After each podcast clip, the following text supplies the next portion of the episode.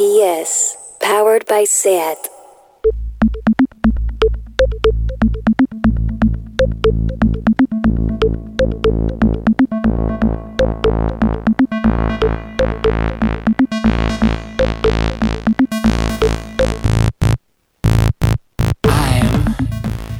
Bueno, bueno, bueno, bueno, como siempre, bienvenidos al primer Queer Up Your Life de 2021 aquí en Radio Primavera Sound. Soy Albi, os dejé en 2020 sin presentarme, ya no sé quién me creo y decido que no pasa nada si no me presento y ya me conocéis. Eh, soy Albi, soy de Ginás, ahora lo puedo decir porque todo el mundo ubica Ginás gracias a una rave. y bueno, mira, lo voy a decir. Yo estoy un poco con una apatía generalizada. Creo que está sucediendo eh, en este inicio de 2021. Pero no sé, ¿cómo estás tú, Aleix, querida compañero? Hola, Albi, ¿cómo estás? Pues mira, muy bien, de vuelta de estas navidades en familia que han sido como muy tranquilas, especialmente, que ya está bien y lo agradecido bastante. Sí, la verdad es que ha sido todo muy chill. Sí. Sí, ya, ya va bien. Ya va bien de tan en cuan. Unas navidades sin, sin mucho turrón y sin muchos agobios, sí. Recordemos que para muchas personas queer las navidades son un momento complicado, ¿no? Tener que reunirse con familiares homófobos, eh, verse obligadas a esconder su identidad, etc. Ya. Yo por suerte he de decir que tengo una familia eh, maravillosa. Qué bien. E incluso he de reconocer que a veces me paso de pesada con ellas, eh, porque llego a casa, es que, bueno, el otro día llegué a casa y estaba la tele puesta y estaban viendo mm, como una especie de club de la comedia, no sé, algo en la sexta. O sea, te lo miedo juro. Me da, miedo me da. Chistes racistas. Claro. Gordofobia, te lo juro, ¿eh? Pero así tal cual. Ya, es que no sé por qué siguen existiendo este, este tipo de programas de, de, no humor. Claro, y yo me pongo, bueno, claro, es que llego y empiezo, ¿pero qué hacéis? ¿Pero por qué veis esto? Y bueno, y, y, me paso, y me paso, y empiezo con la lucha, y me paso, y ellos lo hacen lo mejor que pueden, mis padres, y y que son los mejores. Y que les pido perdón desde aquí, ¿vale? Muchos besos. Está, hasta muy que te apunte. Es verdad que a mí me ha pasado con mi madre de, sentir que a veces hay como discursos o, no temas de los que, que, quieres reivindicar y que te das cuenta que igual ya no es con, con ella, ¿no? No es con tu madre, no, es con tus padres, con, pues lo intentan, pero, pero que la lucha tendría que ir hacia otras generaciones. Aunque no, que está bien también, ¿eh? que, que vayan tomando notitas. Sí, sí, sí. Bueno, em, no sé, em, ya te digo, yo me estoy con esta apatía mm, tal, voy a intentar que no, no se note en este programa. pero aún así, em, vamos a poner una canción y nos hablas de algo que, te ha pasado estos días también, ¿no? Venga, va.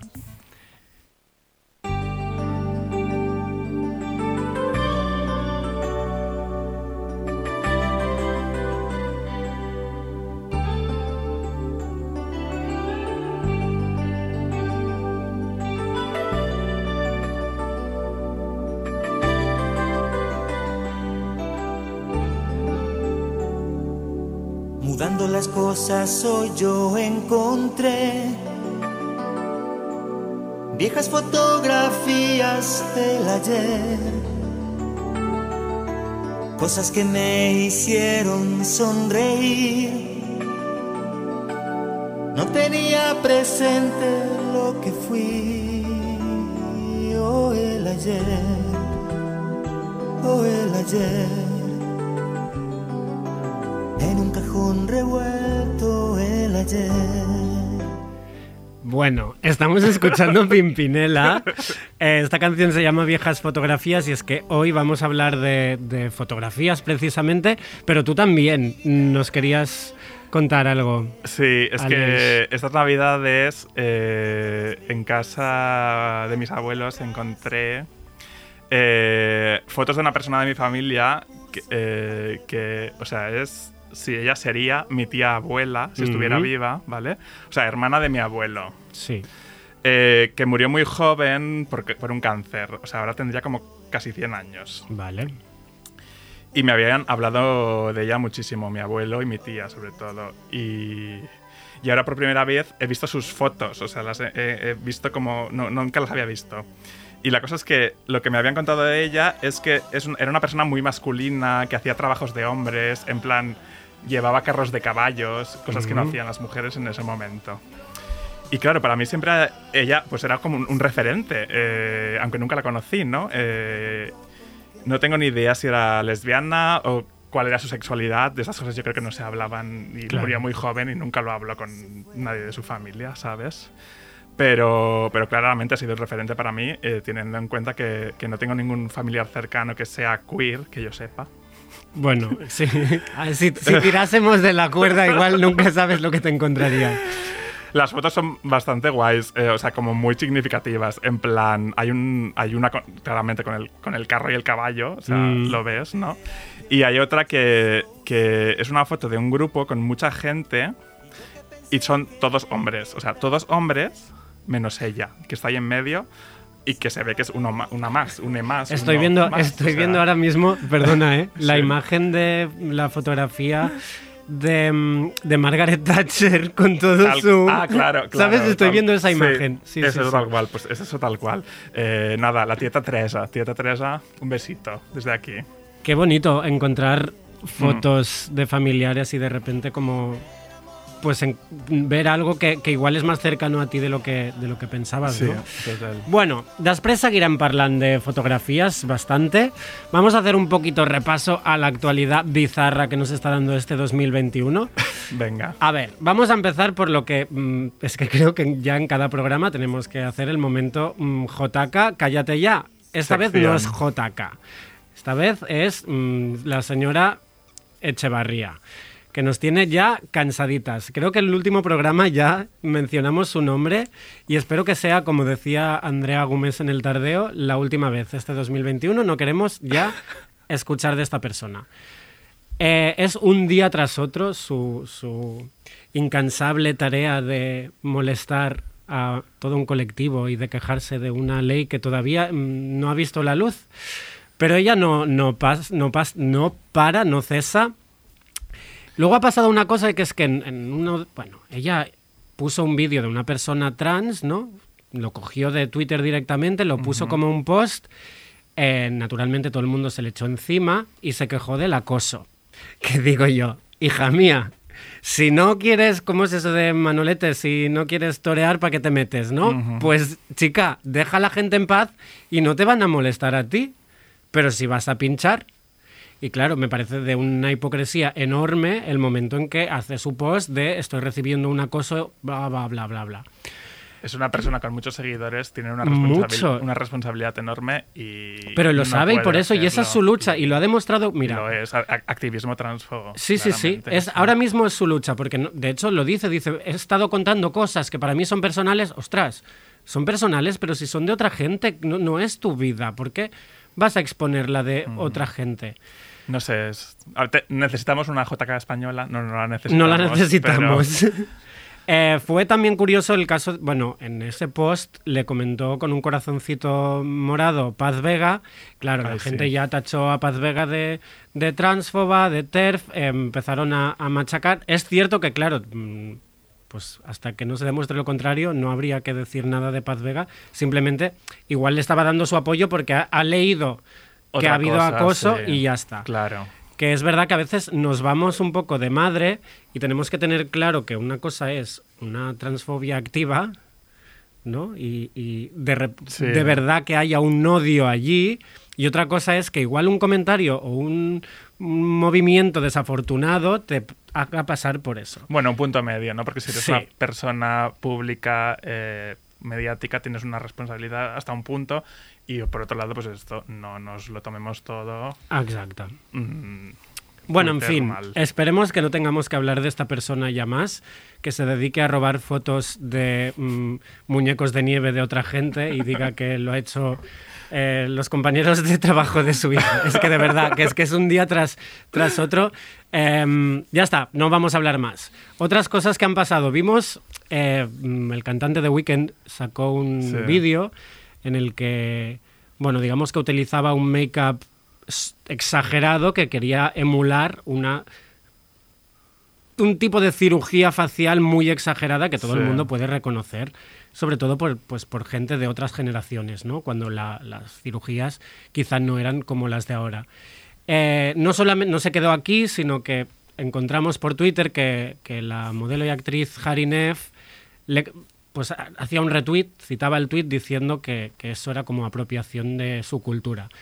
No queremos entrar al trapo, solamente Aleix y yo entramos un poco en, pues, en debate de esto. No sabemos desde aquí, Harinev, si nos escuchas, dinos si estabas siendo irónica o no, pero, mm, pero es verdad que es interesante y es algo que hemos visto incluso pues, en, en programas como RuPaul's Drag Race. Hay mucha mofa a veces de esta sobreexageración de una cirugía que pertenece, naturalmente, no es exclusivamente de- del, del colectivo trans, pero es verdad que es gente que, que en su momento tuvo que pasar o decidió pasar por mm, manos de, que es que iba a decir por quirófano, pero a veces no ha sido ni por quirófano.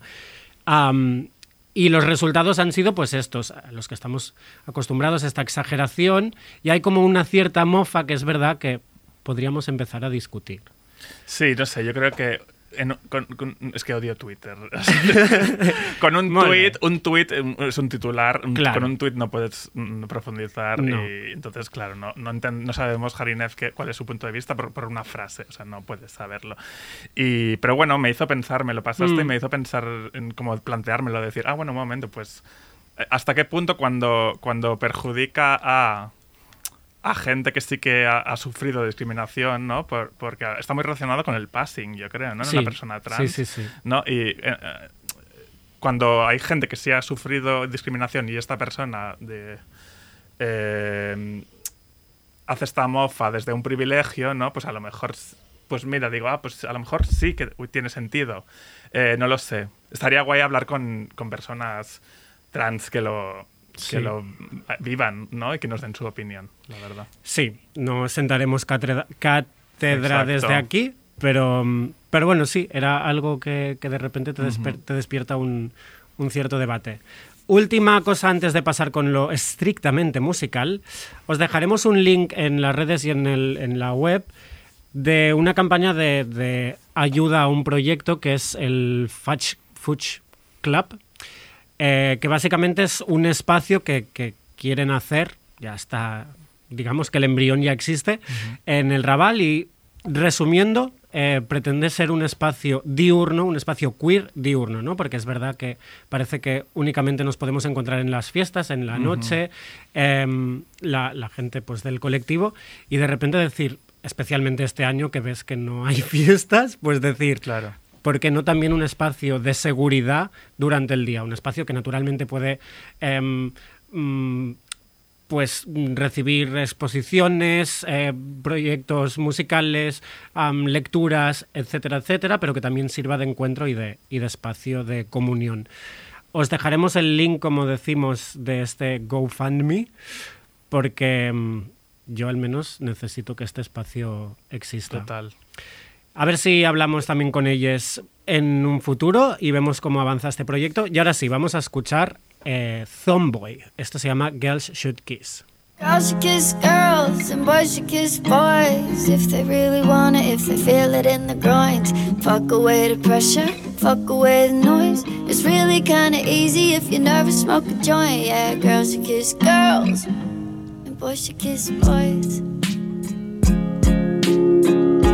Came out when I was 18. Whoa. The pressure got too crazy. Whoa. Lie to myself, lie to myself, lie to the people that kept me around too much guilt. Then I stopped pretending. Whoa. Bueno, estamos escuchando a Zomboy. Eh, descubrí a, este- esta persona hace mm, poco, hace unos días. Es eh, Jesse Thomas. Esta canción, de hecho, me hace gracia porque ya habla especialmente de su salida del armario y de unas ciertas vergüenzas que vas teniendo con el tiempo y que luego decides o luchas por quitarte. Pero eh, también os dejaremos el link de, de un par de, de posts que hizo eh, Jesse Thomas, Zomboy. Pero yo os explico solo el inicio, ¿vale? Eh, contaba que se mudó en 2009, cuando tenía unos 24 años, a Los Ángeles y, y que en ese momento volvió a entrar a la- a- dentro del armario, digamos, ¿no? Que había salido de de, de él con su familia y amigos más cercanos, pero llega a Los Ángeles con unas ciertas aspiraciones artísticas y dice, igual no me conviene estar en el armario. Le empezó, resumiendo mucho, ¿eh? le empezó a ir bien, pero seguía allí dentro, ¿no? Como, venga, no nos meteremos en, en berenjenales. La verdad es que además como, como compositore- compositora le fue también súper bien. Su éxito mayor es There For You, que es uno de los éxitos iniciales de Troy Sivan con Martin Garrix. Y, y llegó un punto en el que dijo, vale, bueno, ya los- os lo leeréis porque es precioso, eh, o- iba a decir oírlo, leerlo de sus palabras. Pero la cosa es que ya este 2020, firmando como Zomboy, nos ha regalado varios temas, entre ellos este Girl Shoot Kiss que, que escuchábamos. Y otra cosa que me encanta es que lleva más de dos años organizando como una especie de micros abiertos para, para gente mm, queer, para gente del colectivo en, en LA. Y que dice que además es siempre sold out, cosa que pues celebramos, que tenga éxito un encuentro de, de este tipo. Y ya está, y que, que rebusquéis a Zomboy porque mm, la verdad es que es mm, puro pop. Me lo puro apunto. pop, pero desde la queerness. Y ahora sí vamos a escuchar una última canción que nos ha puesto un poco blandites a todo el mundo. Stephen Please, que mm, a veces celebra la amistad y vámonos de after todos juntos. Y otros, otras veces, pues, pues no, se nos pone el corazón tiernesito, como esta vez con esto que se llama Si a ti te apetece.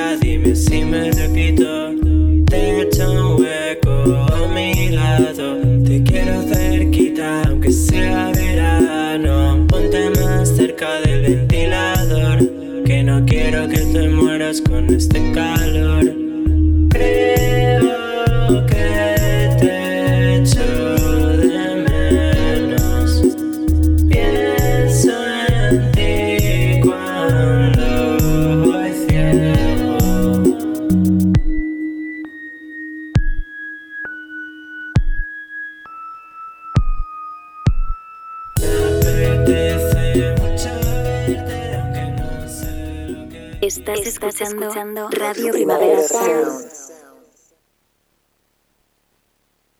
día que nací yo, ¿qué planeta reinaría?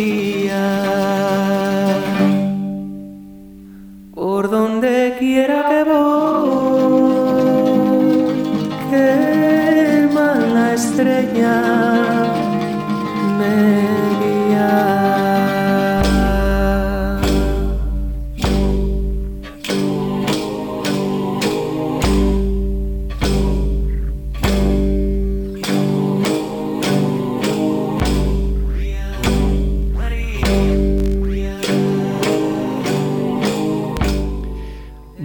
con Rodrigo Cuevas damos la bienvenida a Isaac Flores. Hola, buenas. ¿Qué tal? Antes que nada, ¿tú sabes eh, qué planeta reinaba el día que naciste tú?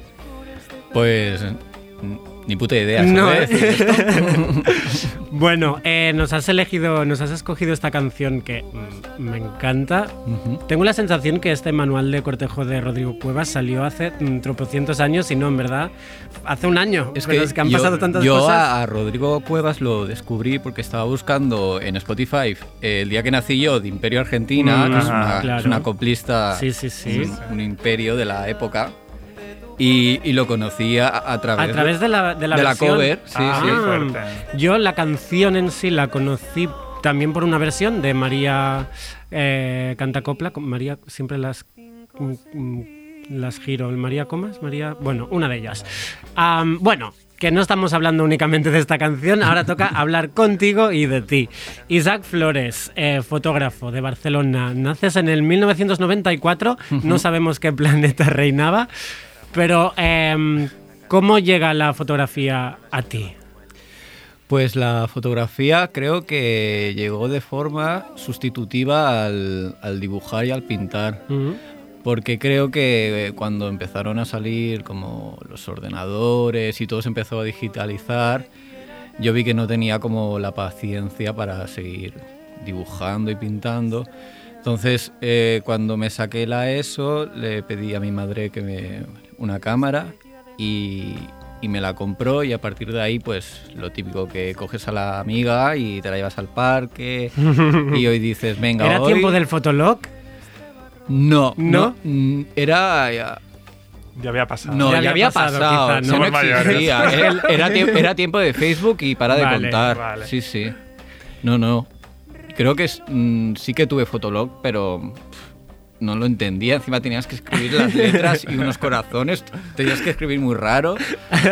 Es, es una etapa muy pintoresca, ¿eh? Sí, bueno, un poco el... Que gracias que me pilló pequeño, ¿eh? Ah, pero yo siempre A agradezco nos ese momento. pilló de pleno, nos Sí, conocimos bueno, por exacto. Fotolog. Este Ajá. programa es gracias a Fotolog. Fotolog. bueno, eh, con esa cámara, ¿qué sucedió después?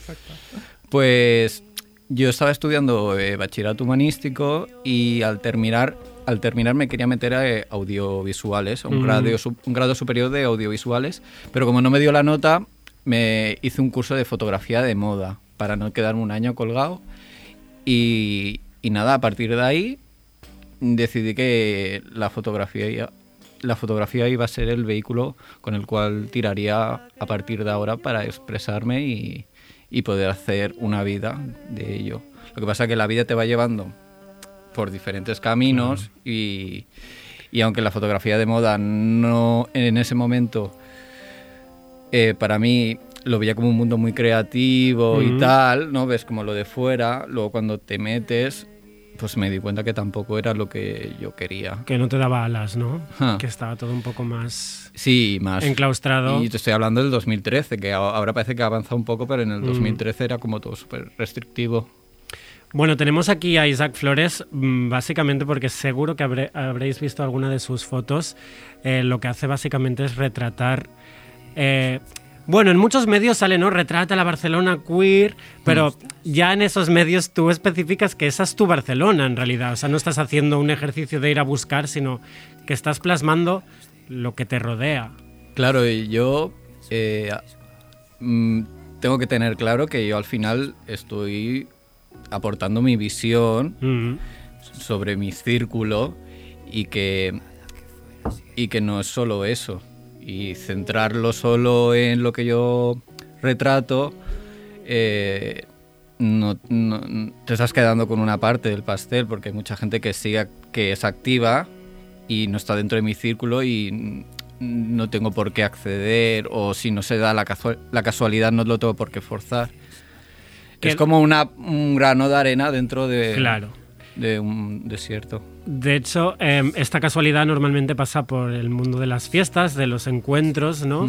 Am, también podemos leer que en alguna de las entrevistas que hemos leído que, que de alguna manera fue un accidente o una decisión de una noche llevarte una cámara analógica y empezar a fotografiar lo que pasaba Mm. y al final se ha convertido en, en lo más habitual en tu rutina foto- fotográfica, ¿no? Sí, sí, yo eh, cuando dejé de hacer fotografía de moda estuve un año sin hacer fotos y, y hubo un momento en que yo tenía la necesidad, el mono, de, de hacer fotografías, entonces pensé, vale, como mi cámara es digital, pesa mucho, llevarla Mm. cada noche de fiesta, pues me compré una eh, automática de estas analógicas con flash, que tienes que apretar un botón y ya está, y a partir de ahí, pues pues me quitó, me quitó esta necesidad de encima y, y lo, lo tenía más como un recuerdo para el día de mañana que no como una, como una expresión artística o a- hacer una carrera. Entonces cuando yo vi el resultado del primer carrete, que es el, el primer carrete que tiré, es la portada del libro que tengo, Mm. porque ya está vendido todo, que se llama Barcelona se muere. Y es la foto eh, de portada que sale Virginia, Virginia Hielo, eh, Esa es la primera foto de es el ese primer, ca- primer carrete. el primer carrete. Ah. qué maravilla. Entonces me pareció un, un buen inicio de, de hilar ese proyecto con el- la primera foto del primer carrete. Además que es una de mis fotografías preferidas. Em, pues precisamente queríamos preguntarte por ese libro, Barcelona se muere, Hmm. eh, un título bien potente. ¿Esto lo publicaste en 2019? No, esto lo, eh, lo publiqué a, me- a mediados de... Bueno, hice la presentación en el Meteoro en, Mm. en junio del 2018, pero las fotos son del verano del 2017 hasta mediados del 2018. ¿Y ese título? ¿Crees que ahora cambiaría o, o ahora se muere más aún? Bueno, yo eh, esto lo puse por stories, dije, os lo, os lo avisé y nadie me hizo caso. bueno, es, ahora, a ver, el, título, hablamos del 2017, dos- Mm, 2018, nos imaginamos ahora una, o sea, no existía Futuroa, nos imaginamos una Barcelona eh, súper centrificada, con un montón de turismo, que era imposible, no, habi- no había muchas opciones, tampoco estaba ni Candy Darling, ni, ni muchas fiestas que... es cierto a que partir- justamente es a partir de ese momento... a partir de ese momento... Tuviste que matar Barcelona igual con el libro Para que resucite. Sí. Entonces, la mayoría, de, la mayoría de fotos del libro o son del Raval, concretamente la Casa La Pradera, o de Locaña, Madame Jasmine, el Belief Club, que estaba aquí por el Echampla, y poco más. Todas las del libro son fotos analógicas y en general es el formato... No, No, Ah, también, hay, también hay digital, ¿eh? Vale. También hay digital. Em, hablemos de formatos. eh, Aquí Aleix es más experto. pero ¿es una decisión tomada o es algo que va sucediendo? El utilizar un formato Mm. digital o analógico. Bueno, yo creo que cuando tienes varias opciones, pues vas probando. Al principio, pues yo me fui por lo digital porque es como ahora lo más accesible, ¿no? Y también creo que es más económico porque haces una inversión y ya luego como que te olvidas. El, el, el analógico tienes que estar como invirtiendo en carretes. Claro. Y es como un gasto extra que, que si tampoco tienes mucha idea, pues al principio a lo mejor no es lo más conveniente y según qué trabajo, pues a lo mejor es más fácil digital y si quieres hacer algo como más personal y que tenga como una identidad un poco más propia, a lo mejor la película del carrete sí que te puede ayudar. Eso. Claro. Y de la- eso- las formas de fotografía son muy diferentes en digital y en analógico. Claro, yo es que tengo, o sea, tengo muy presente tu obra, creo, más analógica, que es lo que más he visto y que es como muy, lo más personal. Y, y precisamente, ahora que hablas de trabajos, ¿no? Em, quería como preguntarte eso, si, si, trabajas mucho eh, como fuera de, tu, de lo que tú haces, ¿no? De lo, personal, si te, hacen encargos que no tienen nada que ver con lo que tú haces. Y, también, por otro lado, si a lo mejor es que te buscan ya por lo que tú haces. Las, la- cuando te piden trabajar, eh, quieren tenerte a ti por tu trabajo personal. ¿Sabes hasta qué punto esto se une? A ver, yo normalmente siempre me... Cuando he trabajado de fotografía, normalmente siempre ha sido eh, para ocio nocturno o hostelería, aunque sea hostelería también enfocada mucho en el ocio nocturno y, y, fi- y básicamente fiestas. Entonces, sí que hay una parte que me piden que, que haga yo, mi- como, como- o sea, buscan mi fotografía y hay otras partes que te tienes que adaptar porque el cliente quiere algo a lo mejor no tan fuerte, Claro. como más bonito, ¿sabes? Entonces, un poco de todo. Claro, me gusta que puntualices lo de fuerte y, y bonito o no, porque si nos está escuchando alguien que no ha visto ninguna de tus fotos, es verdad que. Pues muestran desde lo más despampanante y, y los brillis y plumas más increíbles a también am, pues, eh, imágenes más explícitas de carnes, cuerpos de todo tipo y en muchos tipos de, de situaciones, ¿no? Em, vamos, ya que estamos en esto, en esta cosa del trabajo, el trabajar para otras... Hay una dicotomía mm, muy creo que se extiende en, en mucha- muchos, muchos artistas eh, queer, que es en, en en esto del tener que subsistir, ¿no? y, y entonces como explotar una marca propia, como, como pues en tu caso, pues unas fotos de un tipo y luego como lo más artístico. ¿A ti te ha pasado que te hayas tenido que encontrar en pues en este punto de ay, pues es que tengo que explotar más mi propia marca, aunque quizá no la quisiera explo- explotar tanto o explotar lo queer, que eso ¿no? Con la etiqueta de queer está pasando cada vez más de la pongo y así lo exploto porque tengo que comer, ¿no? ¿Tú te has visto en ese, en ese punto? Eh, creo que primero tienes que hacer las cosas porque de verdad te gustan Mm, y las sientes así.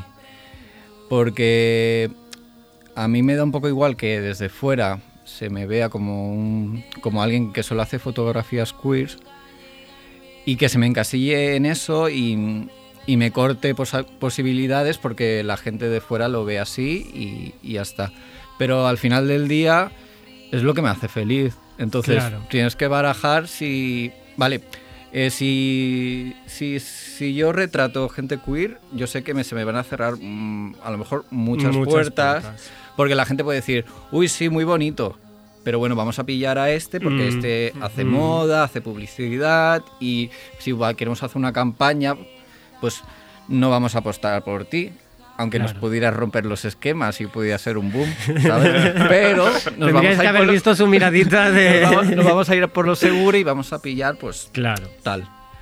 Entonces, al final tienes que hacer lo que, lo que a ti te gusta, porque puedes estar haciendo, puedes, yo qué sé, puedes estar haciendo, por ejemplo, hay mucha gente que se gana, hay muchos fotógrafos que se ganan la, eh, la vida muy bien eh, cubriendo bodas o, claro. o moviéndose en ambientes de mucho dinero, pero entonces ya lo estás haciendo solo por un tema económico. Mm. No sé, para mí la fotografía es un vehículo de expresión. Entonces, prefiero que si me llaman para hacer algo, vaya un poco acorde con, con lo que soy con- y con lo. Y Con tu identidad, Y con sí, mi sí. identidad y, y con mi fotografía artística. Antes de escuchar otra de las canciones que, que nos pasabas, hay un tema em, que recuerdo que creo que lo compartiste en, en Stories hace, pongamos, un par de años, cuando eh, se puso, digamos, de moda, bueno, digamos, no, se puso de moda retratar y sobre todo mostrar en videoclips o, o en ficciones como un- una escena de extrarradio, ¿no? Unos, un- una barriada.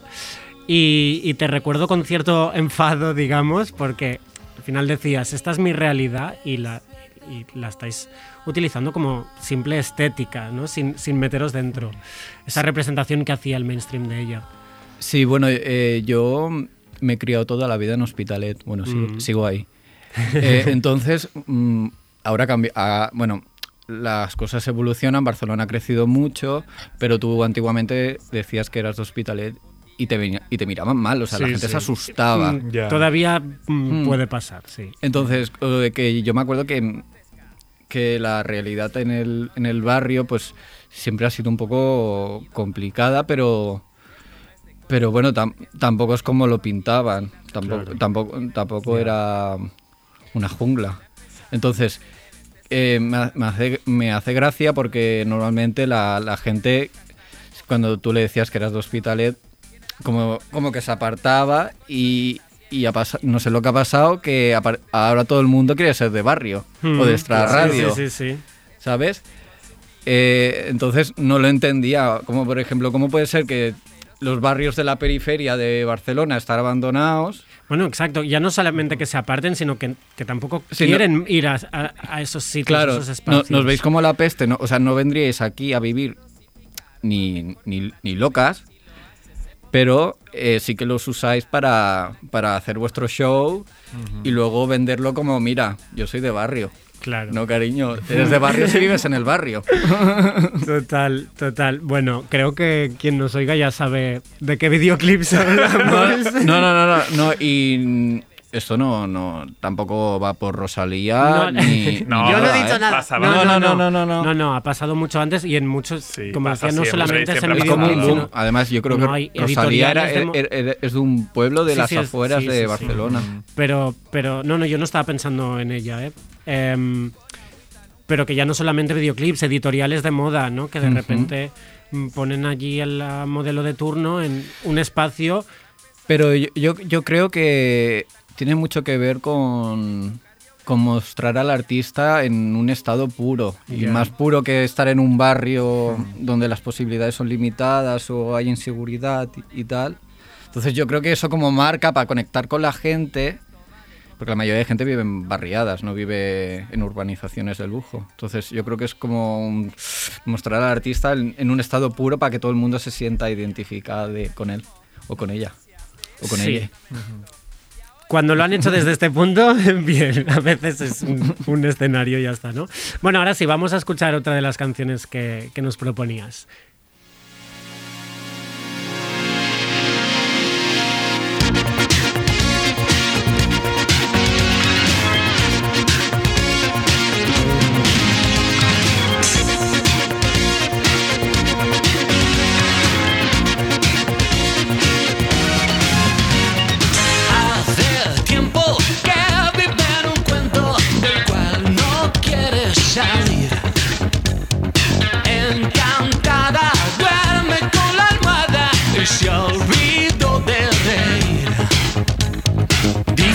La bruja con tacón de aguja, aliada de Lucifer. Cuentan que era estrella, pero la botella Acabo con ella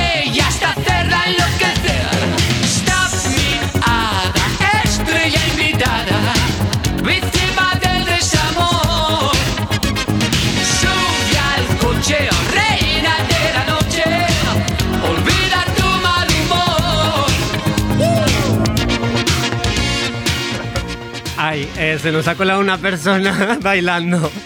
Muy, muchas gracias por este baile, Andrea Gómez.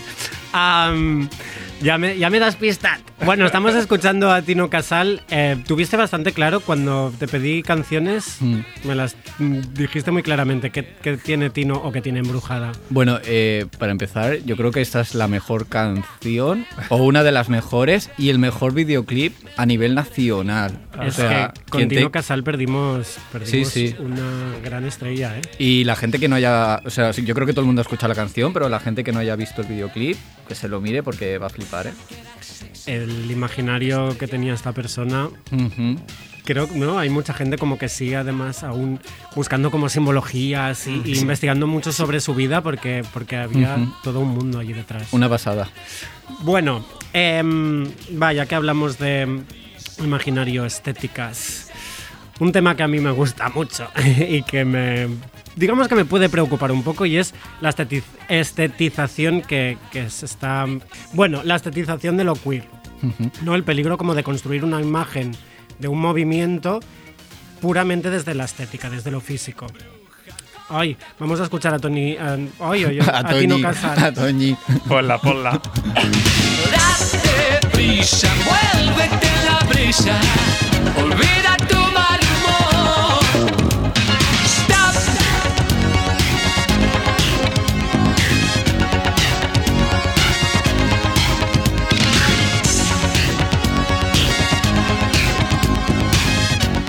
Bueno, este momento, ojalá fuera un programa televisado y esto saliera en los tappings.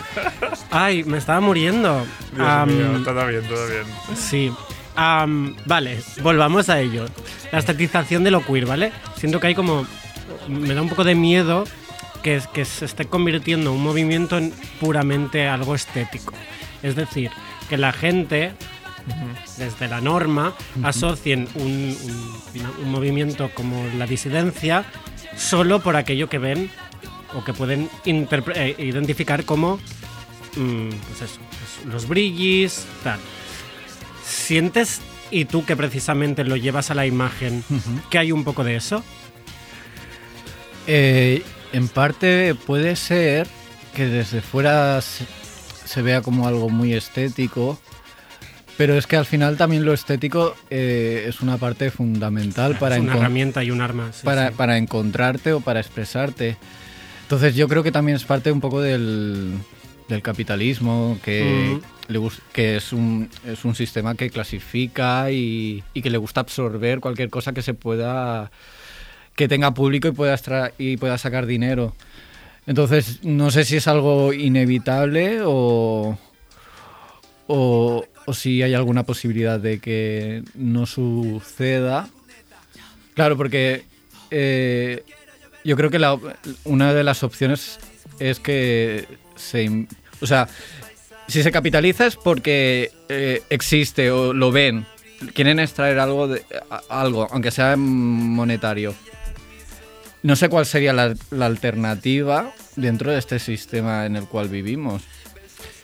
Ya no, no. Es muy difícil Es muy escapar difícil. y ir o no entrar en el juego, Claro. pero a la vez, claro. Porque te, sal- te sales fuera del sistema, entonces no, mm, no sé cómo se puede sobrevivir fuera del sistema, ¿sabes? Ya, ya. Es, es complicadet. Sí, sí.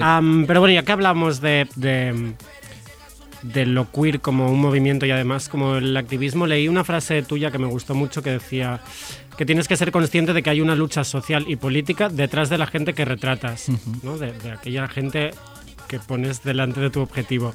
Y que obviar todo eso sería eh, eh, que no sería justo y no tendría sentido. Este es como un approach que haces siempre con quien decides o te topas eh, a la hora de retratar. A ver, eh, no es como. No es que cada vez que vaya a fotografiar, por ejemplo, a la Fernanda vaya con ese mood, porque es, porque es como mi, mi segunda madre, mi amiga. Eh, pero sí que.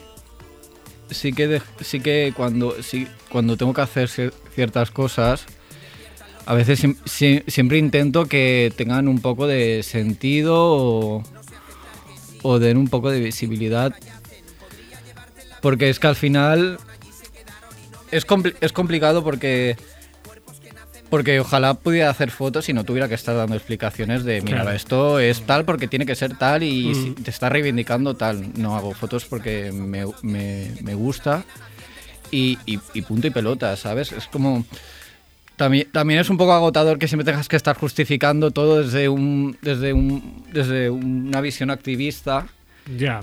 cuando muchas cosas salen de forma natural y porque lo sientes así. Bueno, y que en este caso a veces el activismo pasa simplemente por estar, por existir o Exacto. por retratarnos, ¿no? Claro.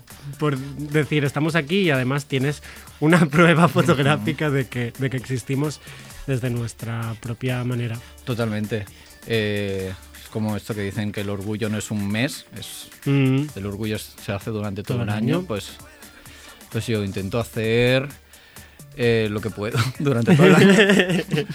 Me gustaría a mí, eh, como hablar de, bueno, de la importancia que tienen las fotografías eh, en el momento de, de ser testimonio de, la existencia ¿no? de, de- de- de identidades. Eh, te- quería hablar de, de una gente que sigo en, en Instagram que es muy guay, que se llama eh, Archivo de la Memoria Trans de Argentina, que Sí. no sé si los conoces. Es un, Conozco. un col- colectivo de personas que se dedican a, a, recole- a recolectar fotografías de personas trans. Eh, muchas de ellas, o sea, ellas son trans, obviamente. Eh, y que muchas de ellas ya han muerto y, y gracias a estas fotografías y, y a las pocas personas que quedan vivas, estás consiguiendo que quede constancia de esa realidad que durante tantos años fu- fue silenciada absolutamente, ¿no?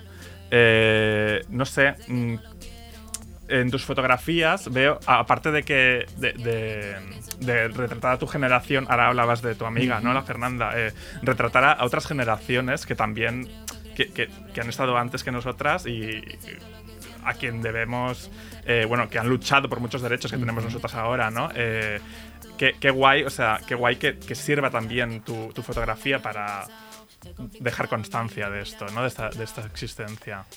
Sí, yo, yo tenía claro que, que habría, había que romper como la barrera de edad. O sea, sí que al principio, cuando eres más joven, pues ves a la gente mayor y dices, oh, pero a medida que creces y te relacionas con ellos, ves que es, es gente muy interesante con unas vivencias que tú no has vivido y que te pueden aportar un montón.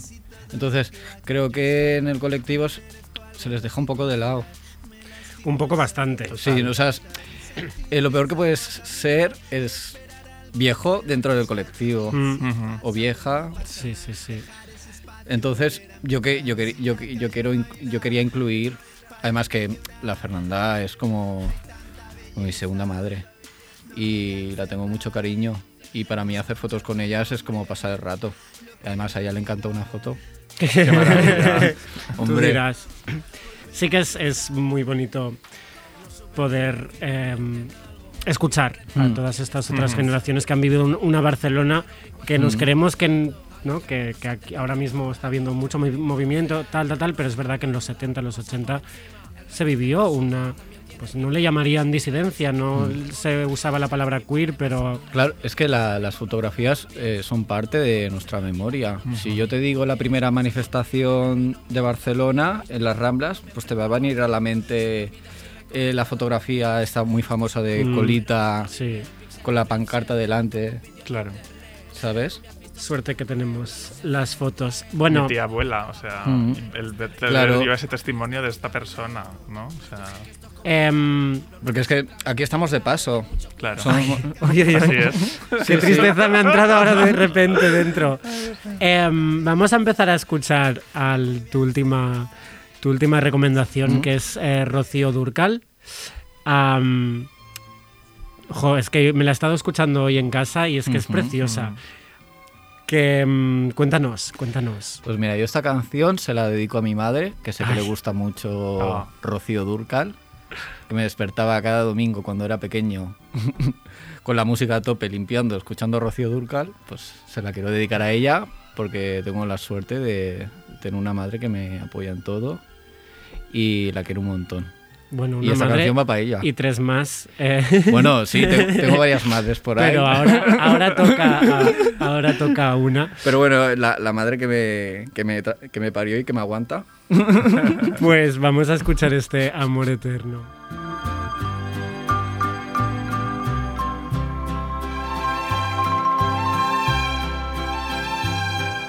Tú eres la tristeza y de mis lloran en silencio por tu amor. Me miro en el espejo y veo en mi rostro el tiempo que he sufrido por tu adiós. Obligo a que te olvide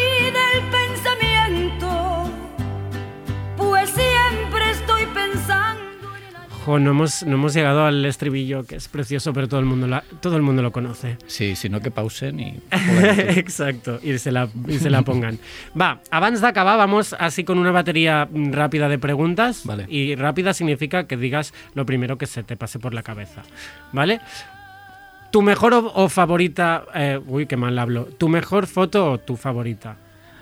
Mm. Va, me quedaría con la primera que hice. La primera. Sí, la de Virginia. La de Virginia. apo- eh, tumbado en, en el colchón. En el colchón. Ah, ¿A quién retratarías una y otra vez, sin parar? a la Fernanda. Creo que Fernanda de Cantillana, ¿eh? Para que la quiera buscar. Esta, esta la teníamos eh, clara. Em, ¿Persona o colectivo a quien te encantaría retratar? Pues mira, me gustaría retratar eh, a Rodrigo Cuevas. Mm, mira, desde aquí le, le- creo que le nos, gusta mucho el folclore y por Sí. ahí Sí, sí, sí. haríamos algo. Funcionaría mucho. ¿Y alguien a quien jamás retratarías? Mm, a Isabel Díaz Ayuso. Aunque, podía ser una experiencia muy fuerte. vale, ¿eh? Hombre. ahora hablaremos de esto, ahora hablaremos de En esto. la nieve. Y, Em, y creo que le gustan mucho las fotos. Se- Sí, nos Y ha, da- posar. nos ha dado indicios de eso. Vale, estamos en un futuro postapocalíptico y solo te queda, puedes elegir una cámara analógica con una sola foto o un móvil con mm, toda la memoria del mundo. Wow, pues la analógica. La analógica. Que es más. Es la, u- La la última última, foto foto, de la de, existencia. de la historia. Sí, sí. Vale, em, pues mira, vamos a recuperar a Ayuso porque la última era, tienes que retratar a estas personas, Vale. nos tienes que decir cómo te lo imaginas, ¿vale? La primera es Isabel Díaz de Ayuso. Pues yo me la imagino en bikini en la nieve. es algo que he visto mucho últimamente por Sí, Instagram. sí, sí, la, la gente le ha gustado mucho desnudarse. Sí, acá la que cae un copo de nieve es lo primero que te apetece. Ya. Entonces quítátelo todo. Em, Ricky Martin. A Ricky Martin, pues lo fotografaría. Lo fotograf. Mm. Uf, es que Ricky Igual no le es que Mar- no sé, es que Ricky Martin Con un dron. No le pasó. No, no fue él. No me, no me, no me, no me No. inspira nada, ¿eh? Nada de nada. ¿Y Miguel Bosé? Anda, que vaya.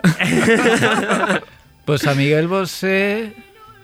Mira, preferiría fotografiar a Bimba Bosé, ¿eh? Claro, Mm, obvio. Si me tengo que, si alguien me to- si tengo que fotografiar a alguien de la familia, o incluso a, a su, a su A la madre, Sí, sí. A, a Miguel Bosé igual le pones una mascarilla, que es algo que no le gusta mucho, y ya está. Bueno, eh, como se nos acaba el tiempo, vamos, Vamos a cerrar. a eh, cerrar. Em, esta preguntita que siempre le hacemos a nuestras invitadas, eh, que es algo como tu punto de vista, ¿vale? Mm. Personal de lo queer. ¿Qué es ser queer para ti? Para mí ser queer es esa conexión cuando, de, de tu yo más puro, cuando eres, cuando eres peque y no tienes ningún elemento externo que te condicione. Para mí, para mí es, ese estado, es, ese, es ese estado antes de que te empiece a intoxicar todo lo que hay a, a tu alrededor y todas las instituciones. Wow, mm, nunca. Qué bonito, no, no había salido de- este viaje bonito. a la infancia o Sí, la sí, sí, pureza. Qué maravilla. Qué guay. Em, una última pregunta, Sí. que así muy rápida. Claro, 2020 ha sido no fiestas, por lo tanto, mm, muy pocas fotos. Eh, ¿En qué te deja esto? Bueno, eh, yo creo que este 2020 casi todo el mundo ha dado como tres pasos hacia atrás. Mm, Eh, y bueno, a ver, yo en- ahora en diciembre perdí mi trabajo, pero sí que es verdad que tengo que estar agradecido porque gracias a tener un contrato me he podido estar, he podido estar acogiéndome Mm, al ERTE y ahora voy a poder tener paro y no es la realidad de mis compañeras del mundo de la noche porque la mayoría o trabaja en B o es autónoma. Entonces, eh, por una parte, no me puedo quejar y, y espero que la cosa vaya mejorando, porque si no, sí. No sé lo que vamos a hacer. Mm, no, bueno, no sé, yo te- terminé 2020 con mucho positivismo y empiezo 2021 con miedo. Sí, porque no, no avanza la cosa, no. avanza por ningún lado. Bueno, Y bueno, y yo, y yo quería hacer un libro este año y, y voy a hacer mi primera exposición en, en la Casa de Cultura de Girona Ah, con, molt con, con Inspy y la Diputación de Girona y se llama Identitats Válidas. Va a ser la primera, de ma- la primera semana de marzo, si todo va bien, y luego va a estar itinerando por diferentes festivales y, y tal. bueno, pues al menos las, fotografías hechas hasta ahora sí que van a tener vida. Pues yo espero que sí, porque no sé cómo, cómo va a transcurrir la cosa. Claro. Bueno, pues muchas gracias, Isaac. Isaac A vosotros Flores. por sacarme de casa. Gracias. sí, te hemos cortado casi. Eh, por favor, si no le conocíais, si no conocíais su trabajo, investigad. Eh, nos tenemos que despedir ya. Vamos a hacerlo con Euripides and His Tragedies, que, que tenía que sonar ya aquí.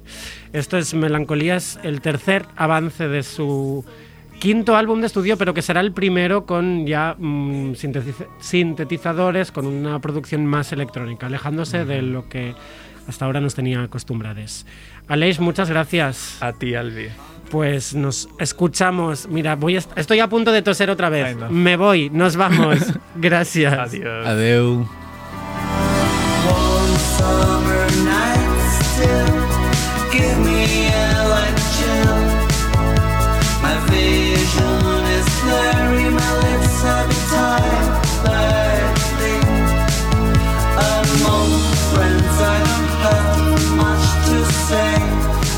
Pretend